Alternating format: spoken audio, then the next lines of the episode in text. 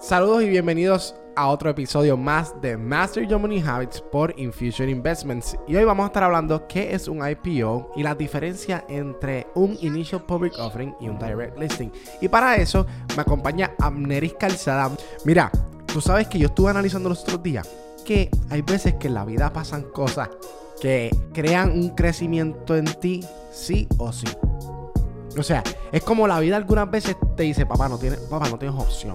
¿Creces o creces? Aquí no hay otra alternativa. Y, y cuando la vida no te da una opción, ahí es que las personas esperan ese momento, a ese momento para empezar a moverse.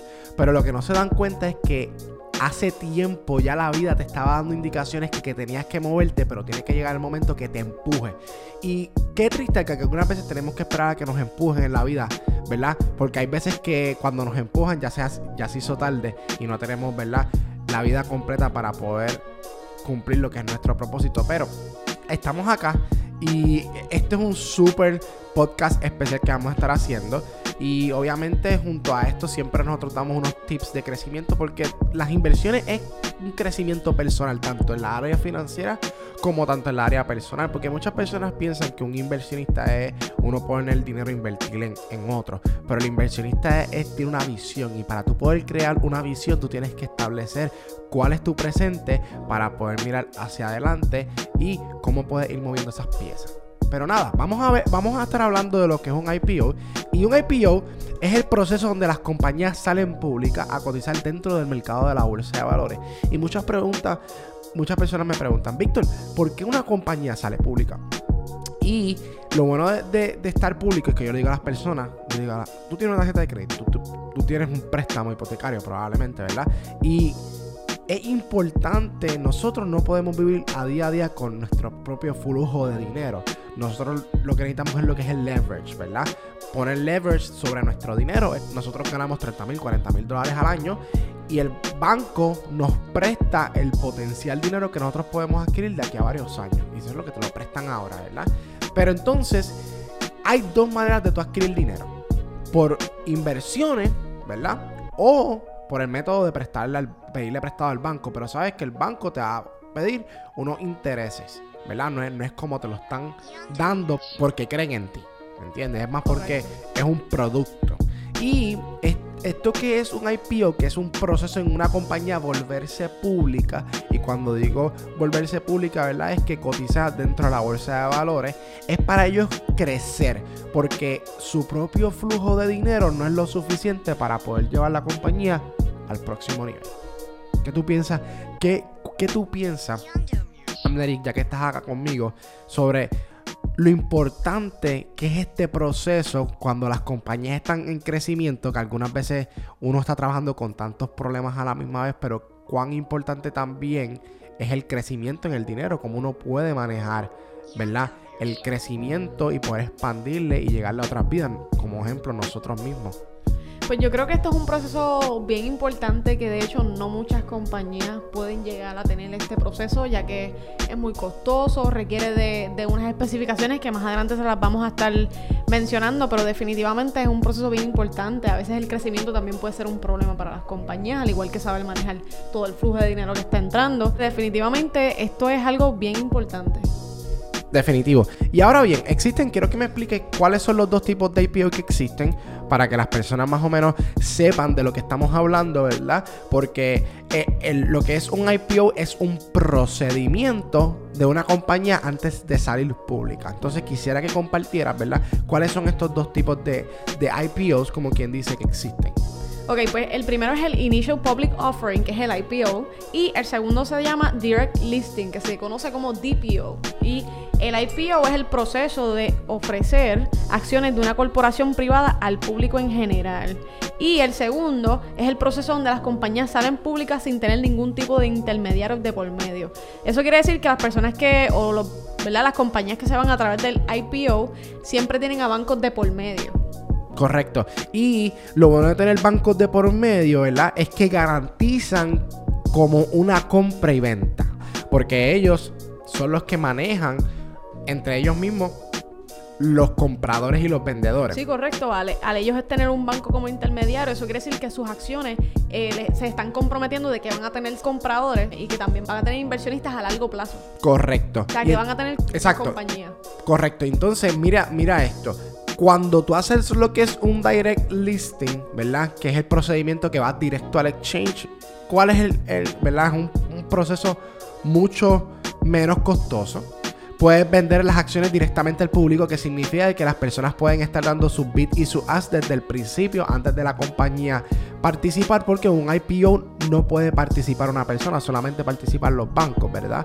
Y entonces, cuando estamos hablando de lo que es un DPO, tiene cierto riesgo porque no se le garantiza que las acciones se vayan a comprar, porque no hay ningún tipo de promoción y no tienen seguridad de que invers inversionistas a largo plazo, ¿verdad? Y entonces, al nosotros ir por este método, pues es un método que es un poco o, o, o no es garantizado de alguna manera u otra. ¿Cómo puede hacer una compañía pública, Víctor?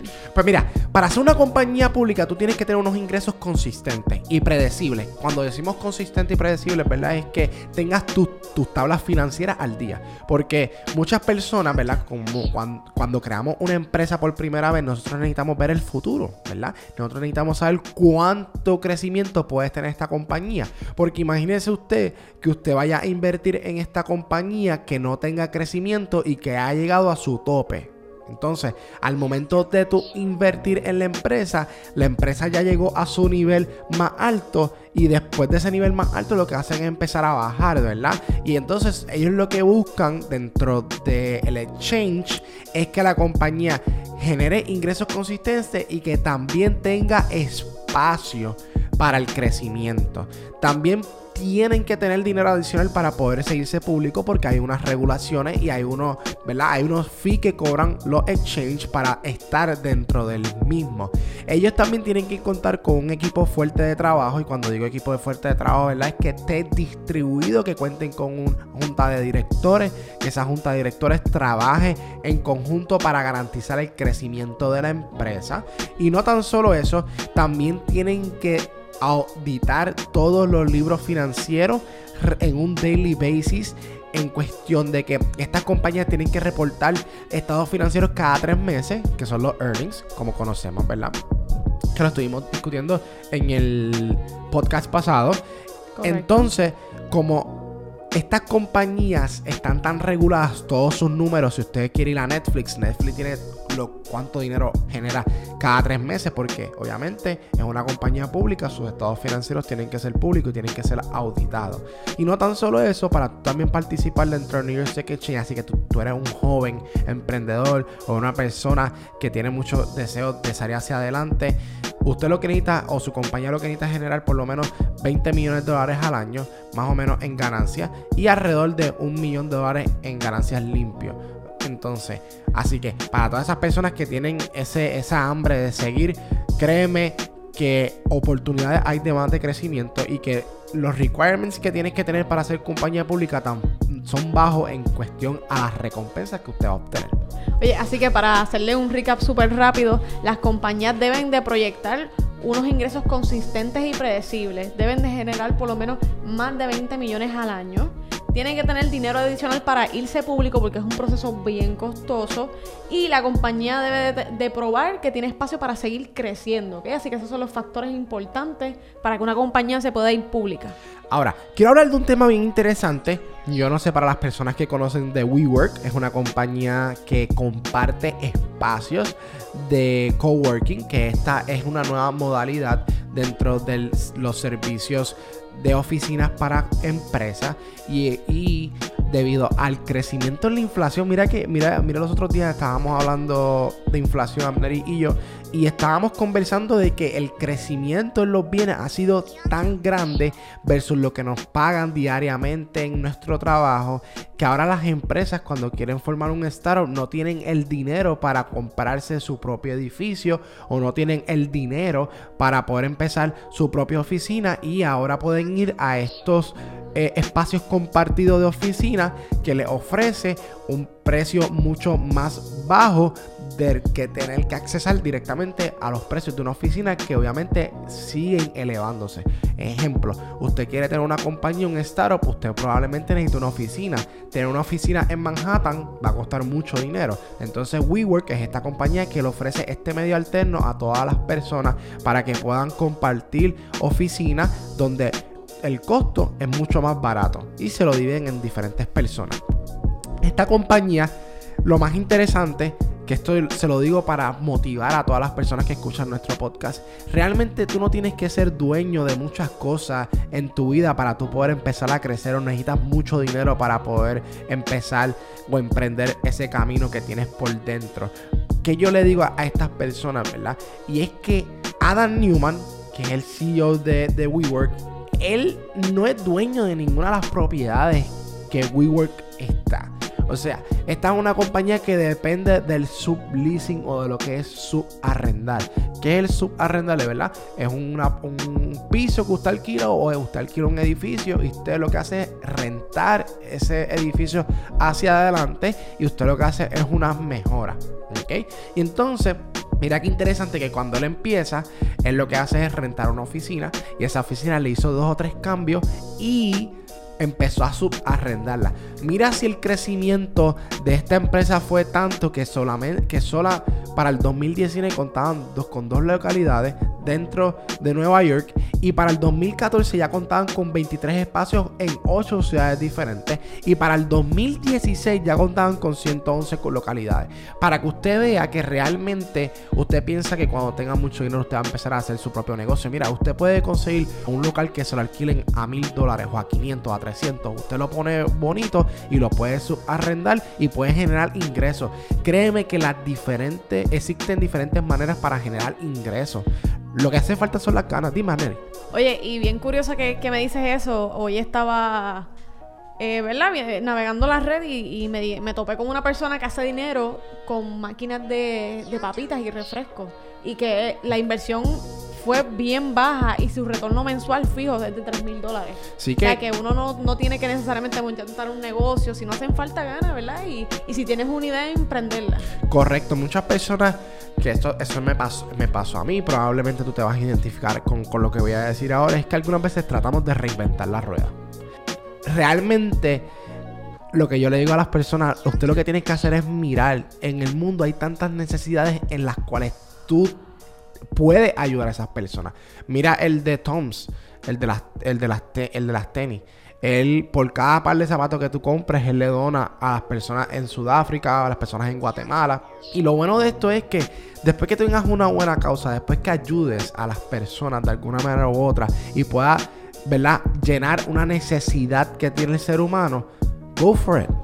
¿Me entiendes? Que es el principal problema. Muchas de las veces, y lo digo yo como ejemplo, muchas veces tratamos que otras personas nos motiven, ¿verdad? Y dependemos de mucha motivación, pero cuando usted es su propio jefe, usted emprende por primera vez algo en su vida, la única motivación que usted va a tener es usted mismo.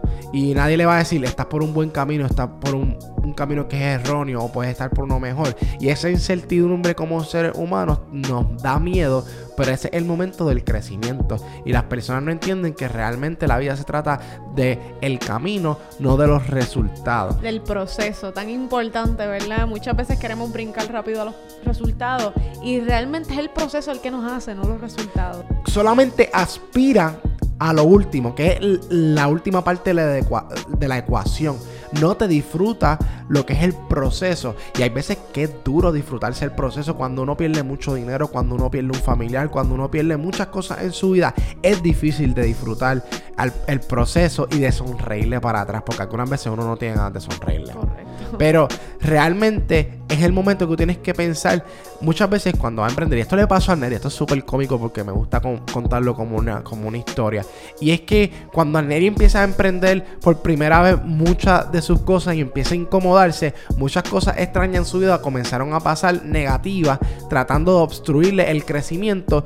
Pero ella sabía que si se detenía para tener una vida más cómoda, los problemas se iban a ir, pero la vida no se trata de solucionar los problemas de ahora, sino se trata del crecimiento y de cómo uno puede impactar la vida de, la, de, más personas.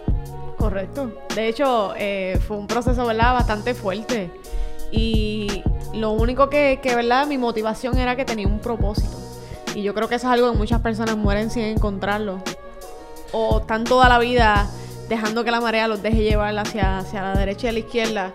Y no solo hasta que el momento que tú decides tomar las riendas y decir esto es lo que yo quiero hacer en la vida, este, este es el, propósito que yo tengo y aquí es donde yo quiero ir y así es como lo voy a hacer, sin importar, ¿verdad? Todos los comentarios y todas las cosas que te digan. Ahí realmente es que tú empiezas a ver muchas cosas que antes las tenías de frente y maybe no te dabas cuenta. No, y la vida te empieza a dar unos tests que alguna vez te pones a pensar, que algunas veces te pones a pensar, eh, este, ok, o sea, ¿será esto de verdad? Pero la, la, vida te prepara, ¿verdad? Para tú convertirte en tu mejor versión. Pero si eres de las personas que piensas que la vida está para machucarte y que realmente no vas a crecer, esa es just one's perspective.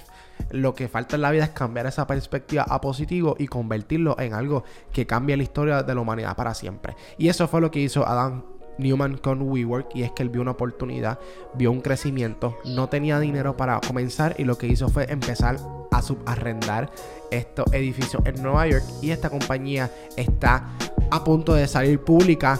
Pero se ha encontrado con unos problemas específicos y es que no pueden controlar la renta de sus propiedades. Vamos a ponerle esto, se lo digo yo como ejemplo. Él, ¿verdad? Cuando a mí me rentan una propiedad al principio, eh, es Amneri, y yo se la rento porque es nada, eso es arrendada y se la di a 4 mil dólares al mes, más o menos. Pero ya yo veo que después de 10 años a Neri se le va a acabar el contrato, pero a Neri ha creado un imperio. Neri va a querer un canto del imperio que yo voy a tener, ¿verdad? Entonces ella lo que hace es que me sube la renta. Entonces sí, él, él se ve forzado porque ya hizo una inversión en esa propiedad y pues están teniendo unos problemas en que no pueden controlar la renta de las propiedades cuando se expiran los contratos y también tiene muchos cash burn, es que están invirtiendo mucho dinero en renovar las facilidades y se le va mucho dinero en gastos operacionales para poder generar ese ingreso y poder cubrirlo con las inversiones que ellos han hecho. Y también han tenido problemas con, el CEO, que el CEO ha sido uno de los, de los problemas más recientes y es que la esposa fallece y él se queda con la corporación, un porcentaje bien alto de la corporación. Y para los que no sepan, cuando una es compañía pública o tiene una compañía gigante, tú no puedes depender de una sola persona. Porque una persona puede cometer un error, eh, no está pensando juiciosamente. Entonces, que una compañía dependa de un solo individuo es es bien difícil y eso no crea, no, no permite la, la credibilidad de la empresa. Y por eso, cuando tú ves muchas de las empresas tienen una junta de directores donde tienen unas acciones que son compartidas y el peso no cae sobre una sola persona. Una sola persona, correcto. Porque para mí tomar una decisión bien fuerte y que caiga solamente en mí es una decisión bien difícil.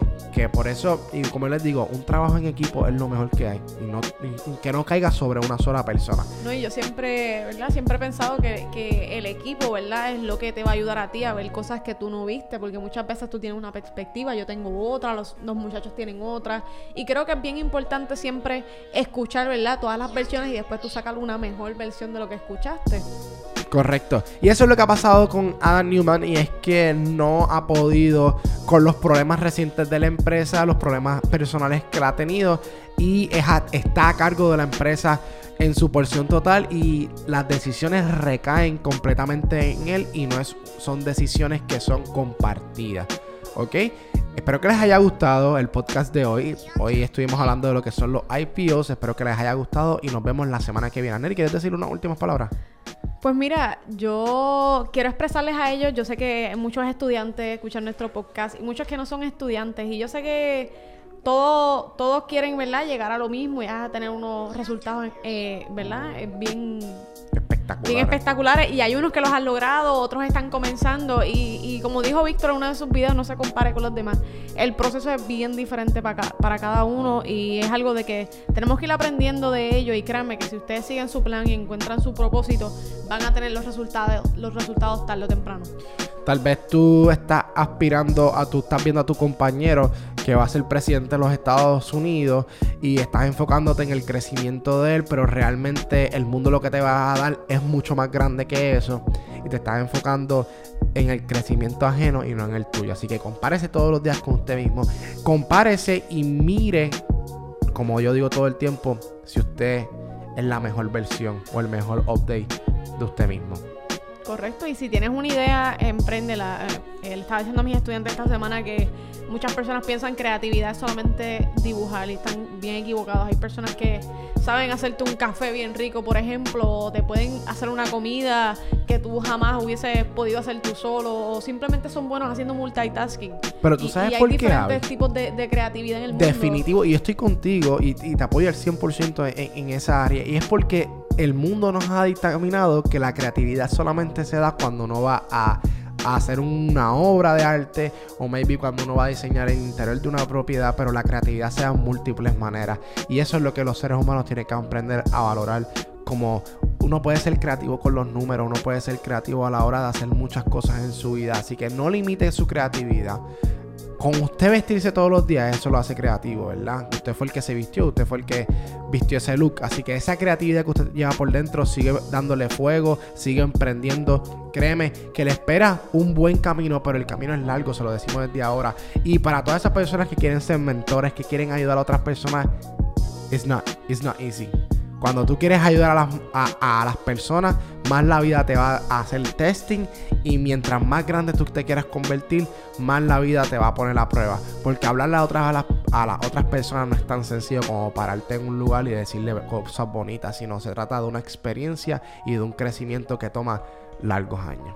Correcto, así que para finalizar, siempre traten de ser fuera de lo común, no sigan a la gente, siempre traten, no sé si se han podido leer este libro que se llama The Contrarian Effect, es una teoría bien buena, se las recomiendo, que dice que siempre hagan lo contrario a lo que hacen las masas. Y por alguna razón, ¿verdad? Esta psicología de masa lo que quiere decir es que lo que hace la mayoría de las personas usualmente está mal y lo puedes ver tanto en, en, en el mundo, ¿verdad? Eh, tanto en, trabajadores eh, globales, en empresas y en diferentes modelos en la sociedad. Así que siempre sálgase fuera de lo común. Si todos sus panas, eh, poniéndole un ejemplo, lo que hacen es trabajar para que llegue el viernes, para irse a beber, escogotarse hasta el lunes usted no haga lo mismo, sea diferente y créame que usted va a ver resultados diferentes en su vida con cosas tan sencillas como levantarse y tender su cama todos los días. Sí, la vida se trata de los pocos, de, de los pequeños pasos que llevan realmente al crecimiento real. La vida se trata de construcciones de miles de bloques, no es un solo bloque. Así que espero que les haya gustado. Nos vemos la próxima semana y esto ha sido otro episodio más de Master Your Money Habits por Infusion Investments.